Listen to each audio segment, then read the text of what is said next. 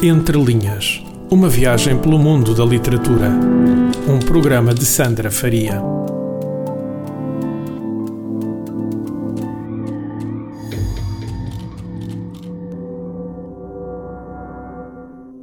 Penélope morreu de tédio. A cabeça muda. Bank, bank, you're dead. Calma, estou a deixar-te confuso ou confusa, não estou? Então deixa-me explicar. Estes títulos que acabei de enunciar remetem para alguns dos textos para teatro escritos por Cláudia Lucas Shell, a minha convidada deste episódio. O nome já te diz alguma coisa? É que a é que a Cláudia também escreve poesia, como é o caso dos seus livros Trespasse, de 2014, e Ratazanas, de 2017, e também escreve prosa poética, além de ser atriz. Eu sou Sandra Faria, estás a ouvir o Entre Linhas e para não ficares desse lado a roer-te de curiosidade, já tenho aqui sentada à minha frente a Cláudia. Olá, Cláudia. Olá, Sandra. Muito obrigada. Olha, como eu disse, tu escreves textos em diferentes registros, escreves para teatro e também escreves para poesia, além de estares ligada à área da representação. Quando te perguntavam o que é que querias ser quando fosses grande, quando eras pequena, era com isto que sonhavas? É engraçado porque, sem querer, porque não foi, não foi muito programado sequer, acabei por uh, cumprir aquilo que eram os meus sonhos de criança, não é? Porque eu lembro perfeitamente, pai, com, com a idade da minha filha, uns 6, 7, 8 anos, queria muito ser escritora. Aliás, é uma entrada que eu tenho. Eu tinha um diário uhum. e uma das primeiras entradas do diário é eu quero ser escritora quando for grande. Uh, mas depois, ali na adolescência, eu uh, entrei para o grupo de teatro da escola e de repente achei que não, que não queria escrever, que queria representar. e, e lá está. E no final da escola secundária, pôs-se ali uma indecisão que eu não sabia se havia de ir para o Conservatório de Teatro ou uh, estudar literatura. Uhum. Uh, lá está, estas coisas. Acho, acho que aquilo que nos acontece sem querer é o que acaba por definir também o nosso percurso, porque eu concorri ao conservatório mal acabei a escola secundária e não entrei, e fiquei muito deprimida, muito triste, e pensei, afinal, uh, se calhar não, não é, não vou ser atriz, e então concorri para o curso de Estudos Portugueses da Nova uhum. e lá fui eu fazer literatura. Portanto, por um erro, fui tirar literatura primeiro. Depois já estava meio do curso de literatura e pensei, eh, na altura formei um grupo de teatro que era o Grupo Esco, juntamente com, com um escritor também hoje conhecido que é o Pedro, o Pedro Senalino, com a Carla Macedo, que é jornalista hoje, e com o Diogo Bento, que é ator. Um, e só que eu estava a gostar muito mais do trabalho na, na, na, representação, portanto, neste, neste grupo que fundei na, na, Nova, do que das aulas de literatura. Então pensei, não, eu realmente tenho que ir tirar o conservatório. E então lá fui fazer o conservatório de teatro e depois comecei logo a trabalhar no Teatro Aberto como atriz.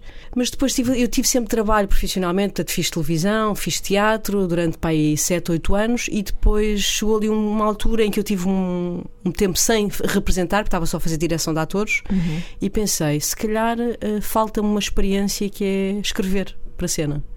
E, e fiz uma experiência totalmente sem qualquer uh, pretensão, foi só uma experiência mesmo. Na altura havia uma coisa que era os Jovens Criadores de São Luís, em que concorri e ficou, o texto foi selecionado e foi e ensinei na altura e foi mais ou menos, ou seja, foi ao calhas, basicamente foi ao calhas uhum. que fui parar uh, que consegui reunir as duas coisas, não, não, não houve nenhum esforço uh, para isso acontecer, portanto foi mesmo. Uhum. Acredita, acreditas que às vezes, quanto menos planeado for a nosso, o nosso percurso e as coisas que vamos fazendo, mais uh, conseguimos ir ao encontro daquilo que se calhar queremos fazer? Não, não sei, eu, eu acho que nesse aspecto tenho sido uma privilegiada, ou seja, as coisas têm acontecido.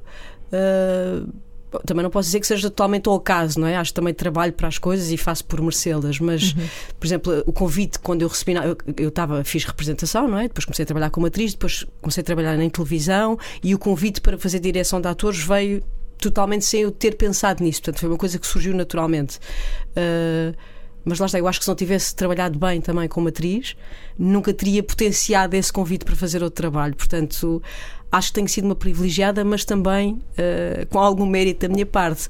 O que nem sempre acontece, não é? Porque há pessoas que também trabalham imenso e demoram, se calhar, mais tempo para chegar a, uh, às coisas uhum. que queriam, não é? Ou seja, no fundo, as coisas acabaram por levar umas às outras. Um ehm, por si só, não é? À medida que foste, que foste fazendo.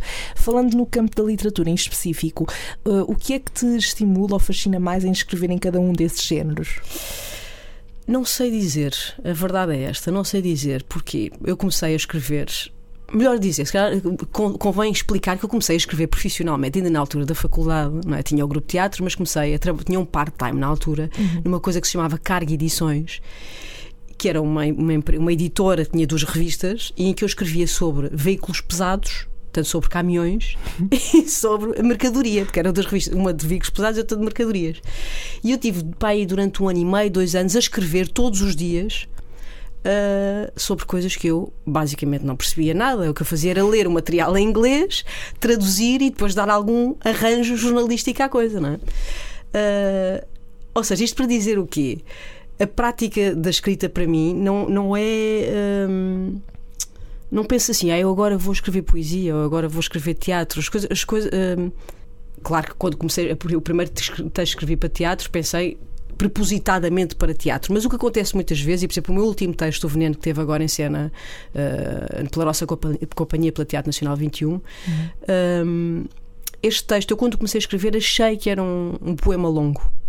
Ou seja, eu escrevi o grosso do texto, o principal, logo, todo de seguida, quatro ou cinco páginas logo de seguida, e eu achei que era um poema. E depois comecei, achei que a estrutura eh, não era bem um poema, estava ali potencial dramático e era demasiado narrativo para ser um, um poema. Portanto, eu muitas vezes, quando começo a escrever, eu não sei exatamente o que é que vou escrever. Só depois é que a coisa se começa a definir. Vais escrevendo e depois deixas que ela própria toma a sua forma. A não ser que, por exemplo, também recebo encomendas, não é? Por exemplo, quando escrevo para televisão ou quando escrevo para teatro, como uma companhia que me encomenda um texto, é claro que eu aí já estou a direcionar para o registro próprio, não é? Mas quando são trabalhos meus, uh, totalmente a minha criação, eu no início. Hum, Bom, talvez agora, por exemplo, agora tenho estado a escrever romance e aí há, há uma, uma preocupação na forma, ou seja, preocupa-me logo a questão da prosa, a forma. Uhum. Mas normalmente não é isso que acontece. E quando te pedem para escrever textos, nomeadamente, por exemplo, para, para televisão, sentes algum tipo de pressão uh, ou sentes que acaba por ser um processo diferente porque uh, não tens a questão de, ok, agora vou começar a escrever porque decidi e as ideias vêm, ou, uh, ou sentes que há mais, ok, tenho que escrever isto? Em, televis em, televisão não, não, se coloca isso, não é? Para já há uma coisa, a coisa mais importante em televisão é o tempo.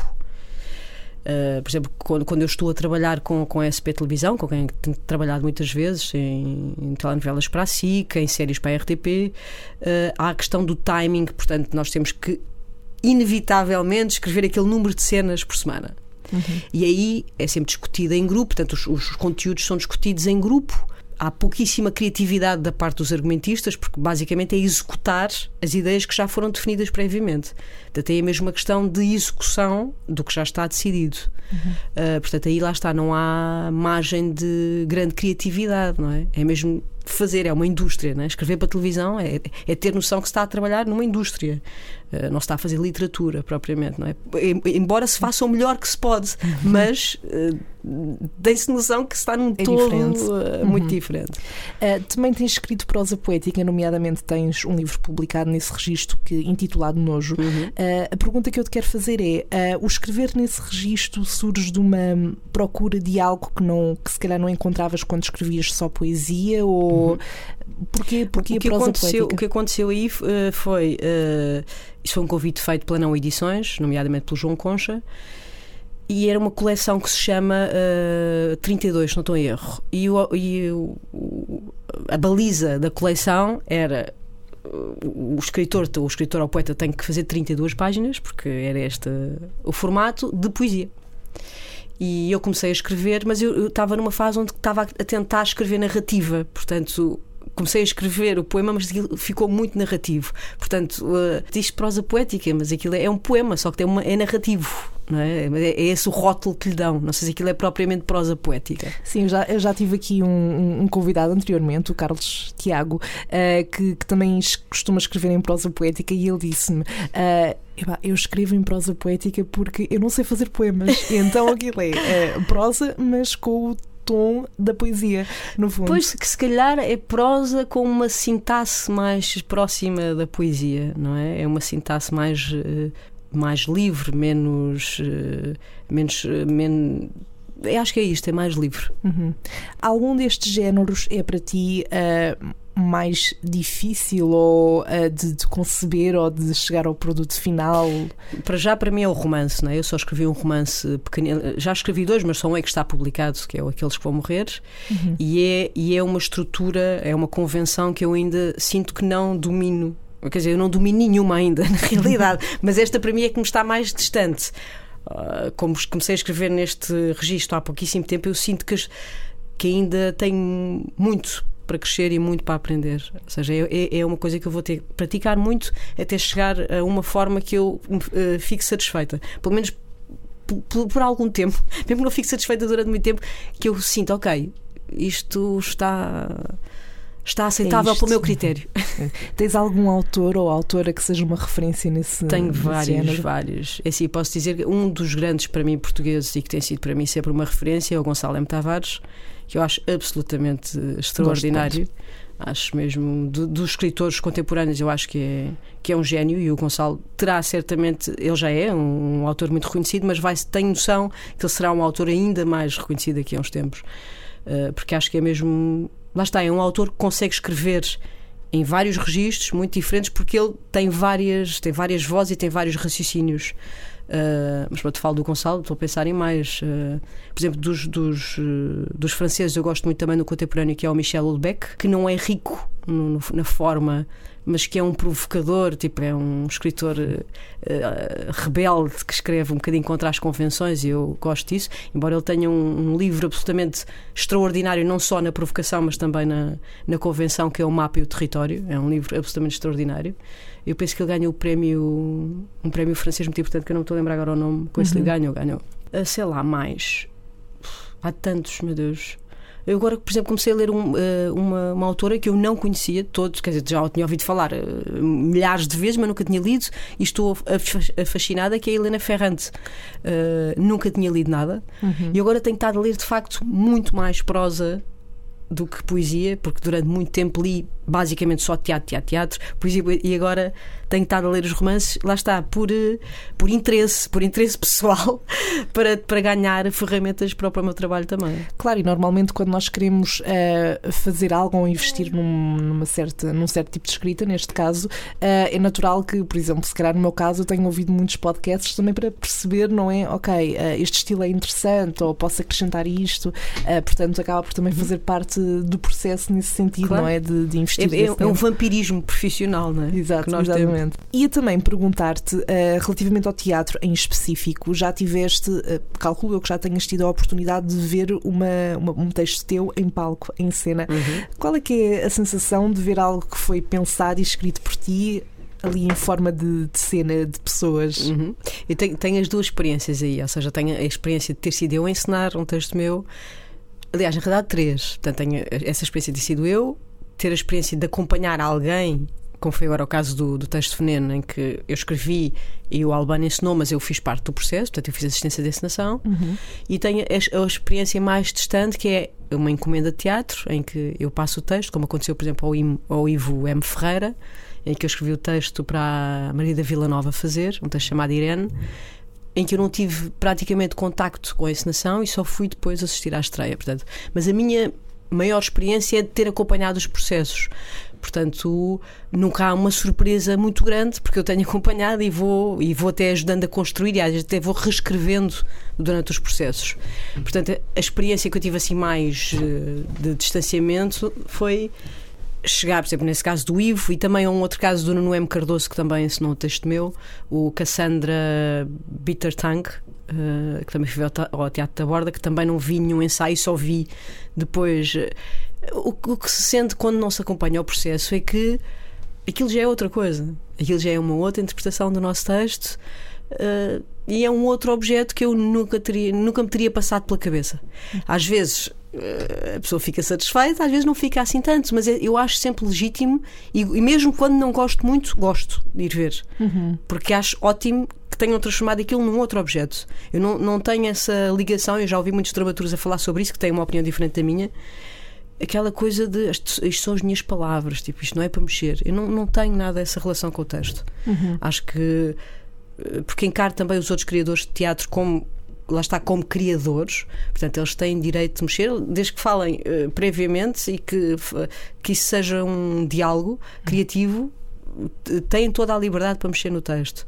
Portanto, não tenho essa apropriação. Gosto, gosto mesmo de ter surpresa, mesmo que não seja assim tão agradável quanto isso, gosto de ser surpreendida. Sim, no fundo, se calhar também acaba por acontecer. Uh, olha, nunca tinha pensado que isto podia querer dizer isto ou ter esta, este lado. E isso, isso acontece muito com, com a interpretação dos atores que é quando de repente ouvimos o texto verbalizado uhum. e, e, quando o ator é bom, eu trabalho muito com o Albano Jerónimo, que é, que é um ator uh, extremamente dotado, além de ser um excelente profissional, e muitas vezes o que acontece é há partes do texto, uh, a forma como ele dá, uh, trata o texto, eu fico. Não passou tal coisa pela Nunca cabeça, portanto é, é surpreendente Sim, uh... depois também tem muito a ver com a, com a, interpretação não é, que cada pessoa faz, porque tu tens lá uma indicação, por exemplo, o personagem X está irritado e uhum. depois, uhum. se calhar, a forma como uh, o ator pega nessa irritação é diferente do que aquela eu, que Eu nunca imaginado. dou essas indicações nos textos de teatro. Nos, uhum. nos de televisão, sim, porque é quase obrigatório uhum. ter essas didascálias de emoção. Eu, eu, em textos para cena, nunca, mas nunca uso didascália nem de emoção sim. e muito raramente de, de movimentação. Eu escrevo o texto exatamente para permitir que, os criadores que vão pegar estão totalmente livres de criar a partir dali. Eu não quero ter essa responsabilidade de, de não é responsabilidade, não acho que uma coisa é o texto, outra coisa é a encenação. Uhum. E os meus textos não trazem encenação agregada, não, não tenho esse trabalho acaba por haver então mais essa liberdade ainda, não é? Uhum. De, de, pegar naquelas palavras e dar um, e transpor aquilo depois para a cena. Há pouco falámos de alguns autores a nível do, do romance, desse uhum. género, que, que seria uma referência para ti. Eu agora pergunto mesmo, mas em relação à, à poesia e à, uhum. aos outros géneros em que. Em relação à poesia uh, dos, do, da minha geração, há muitos casos que eu acho, acho que é uma, uma geração muito fértil com autores muito bons. Uh, posso dizer três ou quatro nomes que eu acho que são fortíssimos, que é o Vasco Gato, acho que é um dos maiores poetas uh, da atualidade. Uh, gosto muito também de Raquel Nobre Guerra, uma poeta muito interessante com um trabalho forte. É um trabalho interessante e é dela, também tem uma voz própria. mas há imensos, agora estou a ter uma branca. Sim, eu também sinto que, e também com as pessoas com quem tenho falado aqui no Entre Linhas e porque o meu objetivo acaba por ser também muito esse, que é descobrir, descobrir também novos autores, nova, novas pessoas que estejam a começar a, a publicar as suas coisas e, e, a dizer o que têm a dizer, mas que há muita gente a escrever poesia, uhum. que é e talvez há, o género... É um terreno muito fértil mesmo. Eu, uhum. Quer dizer, nós temos uma tradição imensa na poesia, não é? Sim, Portanto, continuamos a produzir, eu acho que é o estilo que nós continuamos a produzir eh, com mais quantidade. Estou-me a lembrar agora aqui de outras pessoas também noutros registros, por exemplo, na dramaturgia. Uhum. Há vários casos de autores muito fortes, muito interessantes. O caso do Micael de Oliveira, o Vieira Mendes, hum, mais. Este, estes dois nomes eu acho que são mesmo muito, têm um trabalho muito sólido. Uhum. E, e, na prosa também há um outro autor que eu acho absolutamente delicioso. Não, é, delicioso não é uma boa palavra para ele. é, é um, um, um autor até terrífico, mas que tem um trabalho muito interessante que é o Valério Romão. Muito forte mesmo. Já que falamos em autores e temos aqui uh, ótimas referências, se pudesse andar com um livro no bolso ou na mala para todo lado, um livro que nunca te importarias de, de, reler, qual é que seria esse livro? Eu acho que é o livro que eu já li mais vezes, se calhar umas três ou quatro vezes, é o Aprender a Rezar na Era da Técnica, do Gonçalo M. Tavares que eu já ofereci também imensas vezes e que eu recomendo, e um outro também, se calhar ali o mesmo número de vezes, que é o, o Escrivão Bartleby, do uhum. Melville, que absolutamente extraordinário. É, é, é Há muita gente que diz que não é o melhor do Melville, mas para mim é, é um livro que, que me marcou. Que marcou não só na minha escrita, mas também na forma de ler.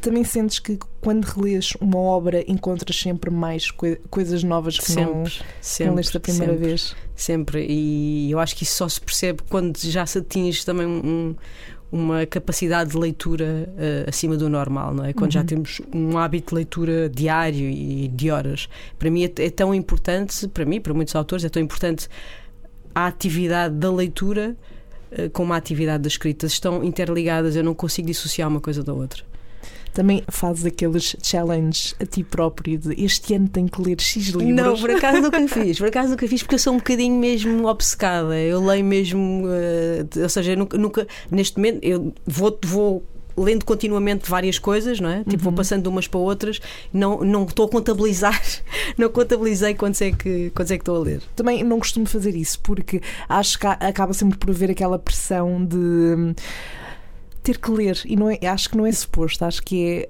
quero ler, tem que ser mais isso uhum. e não, não ter que ler, mas, mas vejo imensa gente que faz, não é pá, este ano. É, mas depois ler, é, mas é um bocado, isso parece um bocado a velocidade do tempo que nós estamos a viver, não é? Uhum. Tipo, tem que cumprir um objetivo não tenho, é? Tipo, é a velocidade que me apetece, a não ser que seja uma coisa específica de estudo que a pessoa uhum. tem mesmo que ler. Uhum. Mas eu acho que isso, isso por acaso é interessante, essa coisa do, da competição, porque é, é, é, transversal ao nosso tempo, não é? Nós temos que fazer não sei o quê, nós temos que fazer não sei o quê. Exato, sim, Estamos sim, sempre sim. imersos numa série de, de coisas por cumprir. Sim, então há sempre uma, não é? uma urgência quase, não é? Em fazer as não coisas. Não usufruímos das coisas, é estranho. Eu até percebo que seja uma forma até de. Se uma pessoa perdeu o hábito de ler ou, uhum. ou quer ganhar, um, é sempre uma técnica, não é? Para fazer a pessoa uh, começar a ganhar esse hábito. Mas uh, pronto, acho que, que, ler sempre por isso, por esse motivo, acaba por não ser bem o objetivo, uhum. no fundo.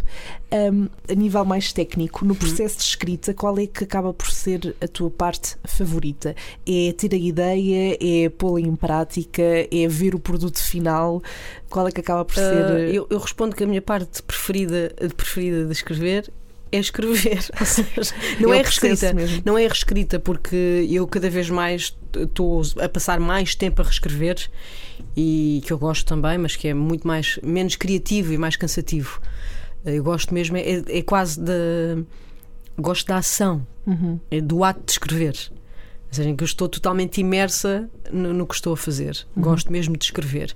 E depois, claro, todas as outras etapas são importantes, não é? A reescrita, a revisão, que eu neste momento arranjei uma revisora extraordinária, que é a Ana Lorena, uh, e que, a quem eu agradeço muito neste momento, porque ela corrige muito bem os textos, e não corrige só, não edita só de uma forma uh, neutra, ou seja, ela tem um cuidado especial quando está a rever um texto. E eu, para mim, faltava-me essa peça. Ela está a escrever um. As pessoas pensam muito que é um ato solitário, e para muitos autores, se calhar é, mas cada vez mais eu acho que há ali também uma equipa que é o revisor, o editor. Estas peças são todas importantes para depois chegarmos ao objeto, ao livro, não é? Uhum. Uh, para termos algum um produto de, de qualidade é, é, é, uma, é uma equipa também. Cláudia, quando tu escreves, partes sempre de algo que é uma realidade tua ou não necessariamente, ou pode simplesmente vir daquilo, da tua imaginação? Eh, de, há várias maneiras, não é? Tipo, há, lá está quando é uma encomenda e há um tema já pré-definido. Uh, muitas vezes eu, eu, vou pesquisar sobre aquele tema e tenho pouca relação uhum. com, com aquilo que é pedido. Outras vezes, quando são textos uh, totalmente da minha iniciativa, tenho as duas maneiras. Tenho temas que me interessam trabalhar também e que vou pesquisar, tenho outras coisas que estão mais próximas até da minha biografia, não é? Que eu tento que isso não seja uh, explícito, mas que é uhum. evidente que estão mais próximas da minha biografia, embora nunca tenha escrito nada absolutamente autobiográfico, tenho alguma, ainda alguma alergia uhum. sobre isso, embora esteja neste momento a fazer uma tentativa uh, de chegar a algo desse nível, mas ainda tenho muitas dúvidas sobre isso mas sentes que pode ser mais difícil uh, escrever eh, partindo de uma realidade ou, por outro lado, pode ser mais fácil, pode ajudar o, ao processo? É, para mim é sempre mais fácil quando alguém me dá um tema ou eu própria definir um tema uhum. do que estar totalmente livre, porque a baliza de alguma forma ajuda uh, a, a, encaminhar. Não é? Uhum. E a não dispersar, não é? Uh, mesmo que essa baliza lá está, surja depois de já ter começado o texto, mas percebo, ok, é, é, é por aqui o caminho, é uhum. esta a baliza, não, é? não estar ali muito tempo completamente disperso, senão o texto perde-se totalmente.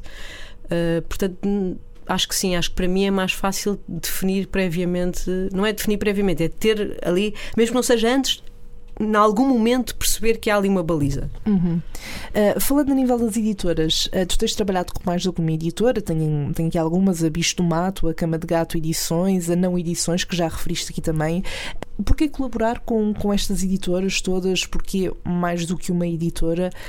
tem calhado, principalmente porque eu escrevo uh, vários registros. Normalmente estas editoras vão publicando uh, registros, ou seja, mais poesia ou mais romance. Ou, portanto, tem calhado. E o que tem acontecido é muitos foram convites que me foram feitos, Uhum. outros, por exemplo, este último, o, o Beber pela Garrafa, eh, que também foi, um, foi, um, foi uma proposta minha para a Companhia das Ilhas que foi aceite. Uh, tenho trabalhado muito com a Labirinto, com o João Arthur uh, Pinto, que eu agora lá está, começou por ser uma pessoa que eu não conhecia, não o conhecia pessoalmente, neste momento é meu amigo, e, e lá está, vai- vai-se criando aqui uma ligação de afeto e de amizade com os editores também, mas tem- eu nunca. Não calhou nunca ter exclusividade com, Uhum. com, com nenhum deles, portanto. No início eras mais tu a, a- a procurar as editoras ou, ou isso nunca aconteceu? As coisas sempre Estou a pensar, o que, o, que, o que aconteceu foi, os primeiros textos que eu escrevi que foi para teatro, foi com, a teatro, foi com o Teatro Nacional e como os textos iam ser ensinados lá, a publicação estava, portanto, foi, a publicação era do teatro porque os textos eram ensinados lá. Uhum. Portanto, esses- esses- todos esses primeiros textos foram eh, convite do Teatro Nacional porque os textos estavam lá a ser ensinados. Portanto, não houve nenhum esforço da minha parte nesse sentido. E achas que é uma mais-valia teres eh, textos publicados em diferentes editoras? Acho que se- Ou- não, ou não, é um não sei, diferente? não, não faço ideia, não tenho nenhuma estratégia sobre isso, nunca, Uhum, nem nunca sim. perdi tempo a pensar sobre isso. Uhum. Tem acontecido, lá está, eu estou a usar demasiado esta expressão do tem acontecido naturalmente, mas é a realidade, portanto, eu não, não sei se é, lá está.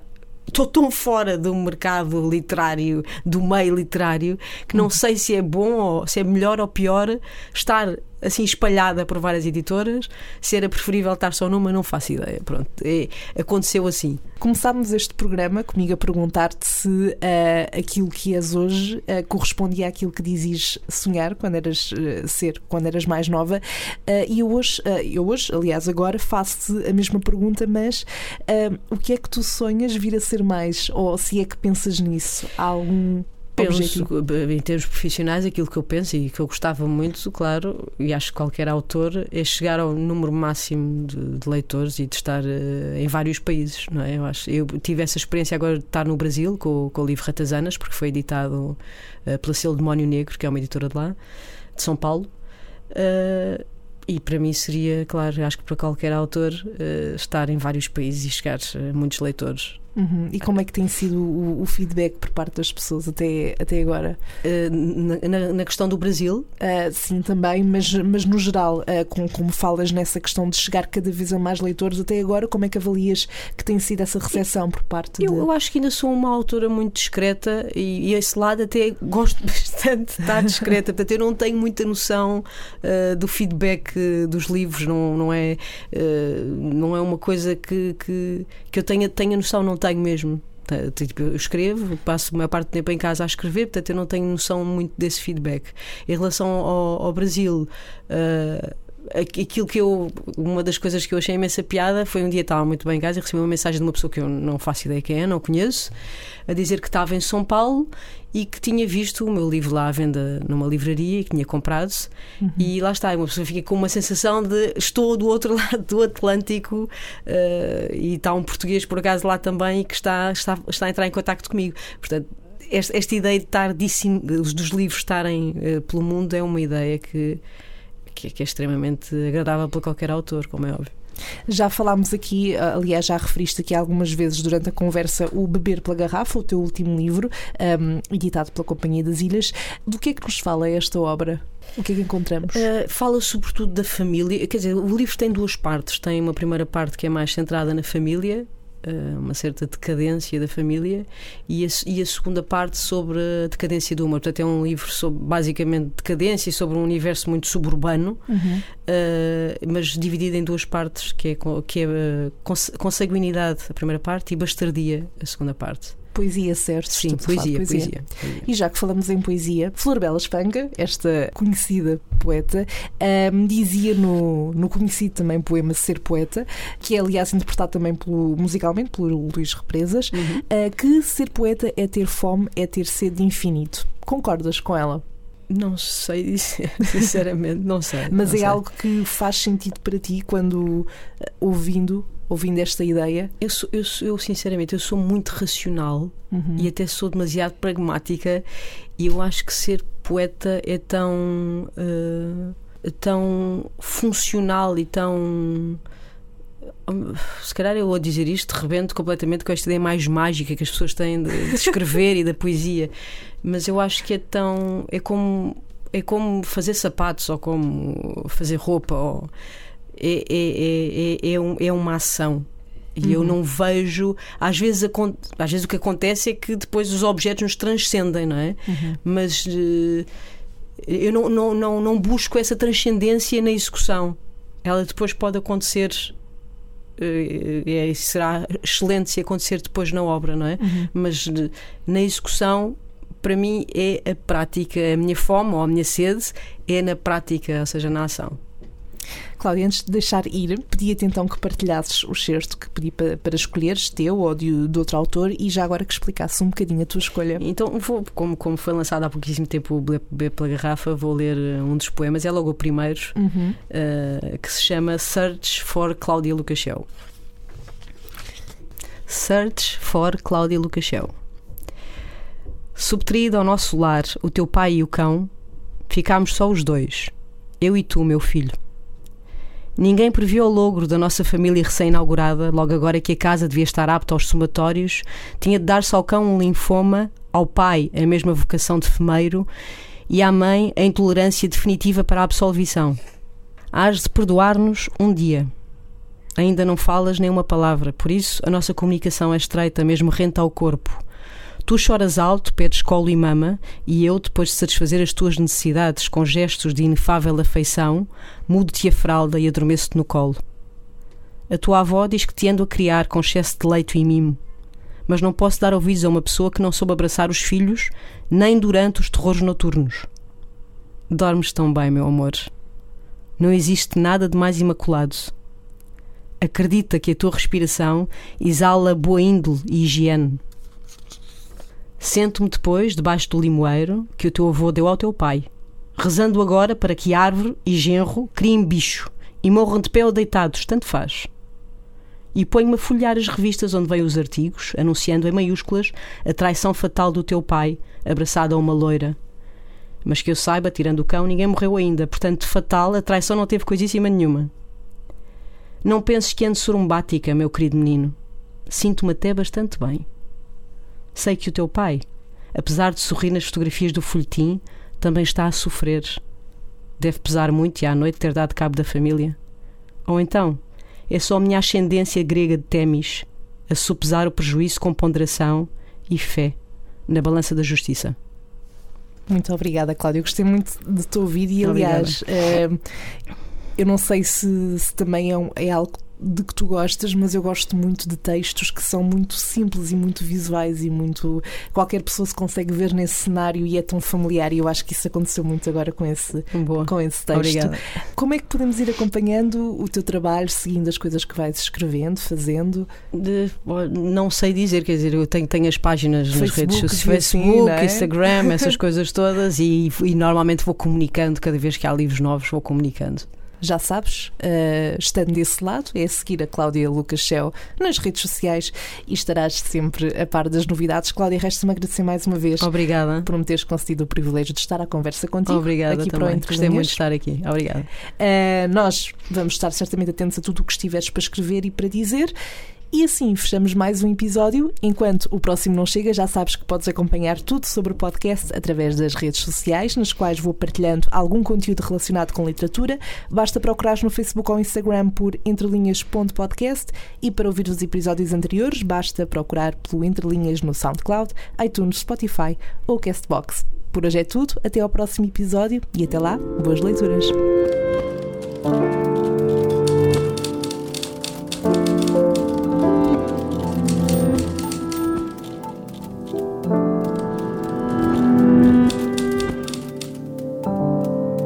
Entre Linhas Uma viagem pelo mundo da literatura